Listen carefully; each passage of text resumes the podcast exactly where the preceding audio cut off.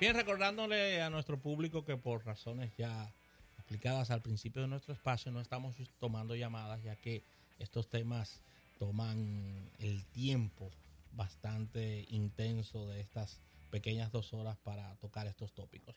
Claro que sí. Mira, eh, para todas las personas que, que están sintonizando en este momento, eh, estamos conversando con Ana Paula Gómez, con Onicela Valdés y también con Rafael Melo sobre un tema súper fácil y súper conocido, microinfluencers, nanoinfluencers y bloggers de nicho. Sí, Sí. tú te lo digo Y así que- para que se Que sientan se habla todos los días en los programas. para Todos que se días. sientan mal. Y quiero, tengo una pregunta eh, para, para ti, Rafael, pero, pero también quiero que, que- que participemos todos. Y es, ¿cuál es el cliente que más, que, que mejor entiende el tema de, del, marketing digital? ¿Es el cliente pequeño? ¿Es el cliente mediano? ¿Es el cliente grande? ¿Cuál es el que menos lo entiende? Te, lo pregunto porque uno habla con personas que se supone que deben tener mucho conocimiento sobre este tema porque están en grandes empresas. Y cuando tú empiezas a hablar con ellos, tú te das cuenta de que no tienen la más mínima idea. Y entonces me, me surge esa duda. ¿Cuáles son los más fáciles de explicarle toda esta división y cómo funciona y cuál es la manera más efectiva de llevarlo a cabo? Rafael, contigo primero.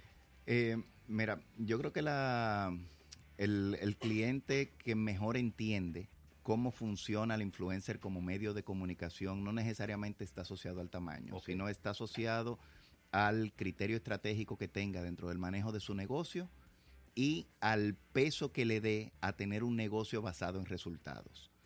Yo creo que de eso es que, porque ¿qué pasa? Uno siempre tiene, eh, yo me, me reía mucho porque uno mal informado, le, le enseñaron en algún momento que un 50% de la inversión publicitaria no servía para nada, que el problema era que uno nunca sabía cuál 50% era. Eh, hasta que alguien vino y te dijo, bueno, si tú quieres votar el 50% de tu dinero es problema tuyo, pero yo necesito que el 100% del mío esté invertido correctamente y el que no esté justificado el por qué no funcionó. Claro. ¿Ok? Entonces ahí es donde comienzan a, yo te digo, mientras más basado en resultados está, eh, en resultados esté una empresa, más rápido entiende, porque le fue fácil entenderlo con los medios tradicionales. O sea, tú colocabas en los medios y calculabas la audiencia, calculabas tu costo por rating, tú calculabas una serie de indicadores que eh, co- con los que ya tú venías creciendo y tú decías, si estos indicadores no están, no invierto. Pero ¿qué es lo que ha pasado en las empresas? Como ya hablaba eh, en principio, las empresas normalmente son manejadas por diferentes generaciones. Sí. Lo que está sucediendo hoy dentro del mundo digital está siendo liderado y de hecho va a cambiar. Anticipamos que va a cambiar radicalmente porque ¿qué pasa? Hoy día tú tienes influenciadores que vienen de medios masivos a convertirse Sí. en eh, talentos dentro del mundo digital. Pero ya a partir de la generación Z, que es app-based, que es compleja, o sea, que nació dentro de ese mundo, tú tienes los influenciadores nativos de la base de redes. Sí. Y que a partir de la base de redes entonces dan el salto al offline. O sea, es al revés. La, la, la dinámica funciona diferente. Entonces, ¿qué pasa? Cuando tú vienes del hábito de invertir de la otra manera, tú todavía sales a contratar talentos. Sí. Y por eso sales a comprar a través de agencias de influencers que lo que lo, el modelo de venta es un modelo de venta de talentos, más que un modelo de venta de medios. Y por eso se perfila que en un futuro cercano, ya el presupuesto, todavía en muchas de las, eh, de las empresas, el presupuesto de los influenciadores está en relaciones públicas, no está en medios, porque todavía lo ven como una contratación de la gestión del talento. Claro.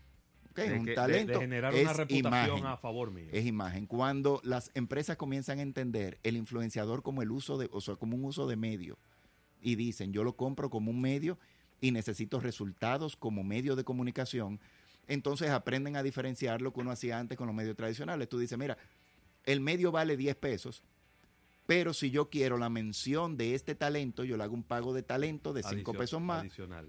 y eso es lo que me suma a los 15. Entonces ya yo comienzo a entender el porqué de las tarifas, pero si yo quiero comprar ese alcance y esa frecuencia a través de otro influenciador que no tenga esa imagen, me debe costar los 10 que cuesta el, el uso del medio. Nítido. Yo entiendo. Déjame preguntarle a Ah, Ana perdón. Paula. Ana Paula, Ana Paula, dime. dime. Lo que pasa es que al igual yo estoy viviendo como Box Bunny en los dos lados de la cancha. Ay, Porque yo soy influencer, que odio esa palabra, que me digan influencer, pero tengo gente que me sigue porque le gusta mi contenido. muy bien. Y, por- ¿viste? y por el otro lado manejo una agencia digital también. Y de hecho manejé la agencia digital de Jonan Rubicam con la primera agencia que por primera vez manejamos influencer, lo hicimos ahí en Jonan Rubicam para cervecería. Muy bien. Y mi experiencia es que no, el mejor cliente no es el grande ni el chiquito, es el que está consciente en el momento que está su marca y cuál es el objetivo del momento. Una marca puede necesitar amplificación y es muy diferente cuando tú quieres lograr amplificación o que- cuando quieres lo- lograr lealtad de una marca. Para amplificación, te buscar un influencer que tenga 100 mil seguidores, no te importa si lo van a comprar. Tú lo que quieres es que se enteren que hay un concierto y que se haga bulla y que haya un conocimiento total de todo el mundo. Claro. Pero cuando tú quieres que ya esa persona compre, piense en el momento de compra y se mueva hacia ti, entonces tú vas a buscar una persona que la gente crea sobre ese tema que está hablando la marca. ¿Entiendes? Entonces, cuando el cliente está consciente de su momento de marca, o sea, cuál es el objetivo que tiene ahora mismo, y en base a eso permite que la agencia que le está haciendo las recomendaciones le lleve la recomendación, es muy diferente. Yo tuve una experiencia muy lindísima con un cliente de tintes, que no voy a decir el nombre, ¿verdad? Gracias, porque Sí. lo quiero mucho. Que me recomendó, me recomendó, me recomendó, no, me dijo, yo quiero que tú me trabajes la, el- la, la comunicación de, un Sí. influen- de, de varios influencers. Pero llegó con su influencer. Porque él es fan de esa niña. Ah, Pero la niña, las fotos que sube, estoy, estamos seguros porque hicimos el estudio, lo que siguen son muchísimos hombres que no quieren ni ver ni siquiera su trabajo, quieren ver las fotos sexy, Sí. desnudas que sube. O quizá que le hasta le corten la cabeza. Sí, no, no, lo que Mejor sea. no nos importa la pero cabeza era de vulgar, era un contenido vulgar. Entonces incluso se vio una foto de la marca y lo que escribían se iba en vulgaridades yo moría. Yo, señor, cli- señor cliente, mira lo que está, no me importa, mira cuánta gente está hablando. Pero no está hablando de tu marca, no lo ven. No está ahí el tinte. Además de que el hombre no decide color de cabello, o sea, No. quiénes son los que están siguiendo. No. Entonces es diferente cuando un- un encargado de una marca te quiere poner a alguien porque es fan, simplemente de ese talento, como quien dice Rafael, a cuando te permite ver cuál es el objetivo de la marca y accionar por ahí. Añadiendo desde mi perspectiva y experiencia, eh, precisamente para mí, eh, que he hecho relaciones públicas y le he preparado comunicación estratégica y también asesoría de acercamiento a los medios de comunicación análogos tradicionales, algunos clientes diversos de diferentes eh, áreas, yo puedo, eh, entiendo que el mejor cliente también es ese que entiende que te está contratando porque tú sabes más de esa área. Claro. Y precisamente casos como el que se le dio a Paula con ese cliente de tinte no suceden si tú eres una gente consciente, dejas a un lado tu ego, tus intereses personales o lo que fuera y realmente te dejas guiar que- porque por algo tú estás pagando, si no tú lo hicieras tú todo.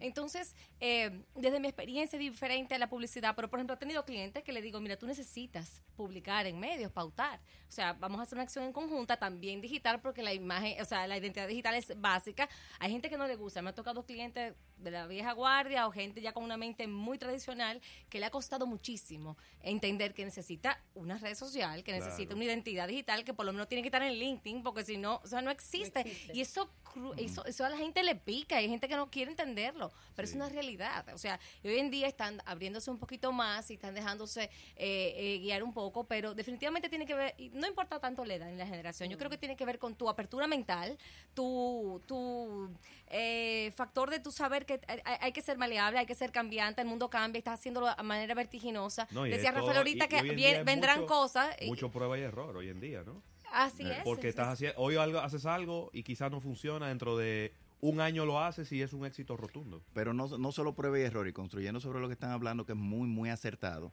Eh, ¿Qué pasa? O sea, cuando tú vas a, a definir estratégicamente el uso del influencer como medio de comunicación, una de las cosas que tú tienes que saber, como mencionaba Ana Paula, es en qué etapa del funnel está tu marca. No es el mismo eh, influenciador cuando tú estás en awareness, cuando estás en consideración, Claro. cuando estás en preferencia, cuando estás en lealtad, y no es la misma mezcla. Y por eso es que muchas veces es cuesta arriba, y por eso hacía la, la mención en principio, eh, nosotros todavía contratamos muchas veces los influenciadores como talentos. Mira, este, este influenciador, hazle un contrato por un año, por tres años, por... Espérate, para comunicar qué y para qué etapa. No todos los influenciadores funcionan en todas las etapas. Y también, eh, por, la, por la otra parte, nosotros hablábamos en principio, el influenciador como medio de comunicación es un medio dentro del mundo online. cuando nosotros íbamos a hacer una estrategia de medios, independientemente del medio, nosotros siempre hacíamos una estrategia de mix de medios. Entonces el que usa, el que dice solo influenciadores, ok, eso es una parte del mix. Si tú decidiste que esa es la única pata del mix que tú vas a utilizar, puede o no que te funcione y puede ser una estrategia que funcione. Ahora, también tienes que entender que depende de lo que quieras hacer, puedes utilizar un mix online, que ahí viene la publicidad paga, y vienen las redes propias, y viene el uso de tus, eh, de tus medios propios, de tu página y demás, y los influenciadores como parte de ese mix de medios. O sea, eso es toda esa definición, hay que correrla necesariamente con el cliente antes de llegar al punto de decir me interesa este influenciador, que es normalmente por donde empiezan. Claro. Me interesa este influenciador. Como lo están como los estudiantes. Contrátame estos 10. Porque me Por cae eso yo tengo un ya. tema para un trabajo. Exacto. Y yo, ajá. Eh, yo tengo aquí el título de, de la tesis. Y yo, pero ¿cómo? Es decir, la- las tesis son como los hijos. Tú esperas que nazca y después tú lo bautizas. Ajá. Tú no lo puedes bautizar antes de que nazca. Entonces, ya yo, te- yo tengo el influenciador, pero ¿cuál es el Ya. objetivo? No te preocupes. No te Pero el influenciador está aquí. Entonces ahí es cuando tú llevas el ciclo, que de- por eso la- las agencias de influencer marketing han cobrado tanto auge eh, a nivel mundial, es porque trabajan para las marcas, haciéndole entender y llevándolo por el acompañamiento del ciclo completo y entender, el influenciador es la selección del medio. Tú llegas a hacer la selección del medio cuantitativa con filtros cualitativos, utilizando las herramientas correctas al final, ya después que tú estás claro en cuál es tu eh, cuál es tu estrategia, en qué etapa está, cuál es la creatividad asociada, o sea, tú lo tienes todo, cuál es el mensaje que quieres entregar, ahí es donde tú dices, voy a hacer mi selección de medios y como quiero, como decía Ana Paula antes, quiero awareness, quiero eh, recordación, simple y sencillamente, no me interesa conversión en esta etapa, recordación, entonces son estos perfiles que tienen esta cantidad de seguidores en Claro. esta ubicación geográfica, en este rango de edad, que son puros, correctos, que tienen afinidad, que no son comprados, que después que tú haces toda la depuración, tú dices, con este logro este alcance efectivo. Y así lo haces con tu pool de influenciadores y sales al proceso de la contratación. También eso cambia un poco la dinámica de contratación de los influenciadores, porque ya tú vas a comprar influenciadores con un objetivo estratégico y con una data propia. No, tú no vas a comprar la información del que te está vendiendo. Tú vas con la información de lo que a ti te interesa de ese influenciador en específico. Que Básico en negociación, ¿no? Eh, Eso es una estrategia básica de negociación. Tú no vas a la negociación sin nada. Tú vas con toda la información para tener poder y poder negociar correctamente. Eh, es correcto. O sea, cuando, cuando se maneja la dinámica eh, como debe manejarse, tú llegas al influenciador ya a hacer la compra del medio, pero sabiendo lo que ese medio le aporta al objetivo de tu marca en un momento en específico. Entonces cambia también la, te digo, la, la dinámica de gestión y Lo de que quiere negociación. decir, perdón, que no simplemente están contratando influencers, sino que se le da una guía de comunicación de cuándo, cómo y qué, y su lenguaje y qué palabras clave y qué todo, favor. cómo trabajar. No simplemente paga y publica. No, no eh, tiene, tiene que tener, ir muy y yo te voy a mandar los textos para que tú los publiques así mismo. No, y tampoco así. Sí. Porque tiene que ser, tiene que ser Claro. más, más, cálido. No, por eso te digo, porque hay, gen- hay que clientes no que, podemos ser hacen ninguno de los eso. dos extremos. Tú de- de- tranquilo, yo te mando los textos, que tú los publiques así mismo. hay dos extremos. El que te dice, te voy a mandar copy-paste y tú lo, lo pones y tal cual. Y el otro que te dice, no, cuando tú quieras tú publica, haz lo que tú Sí. quieras.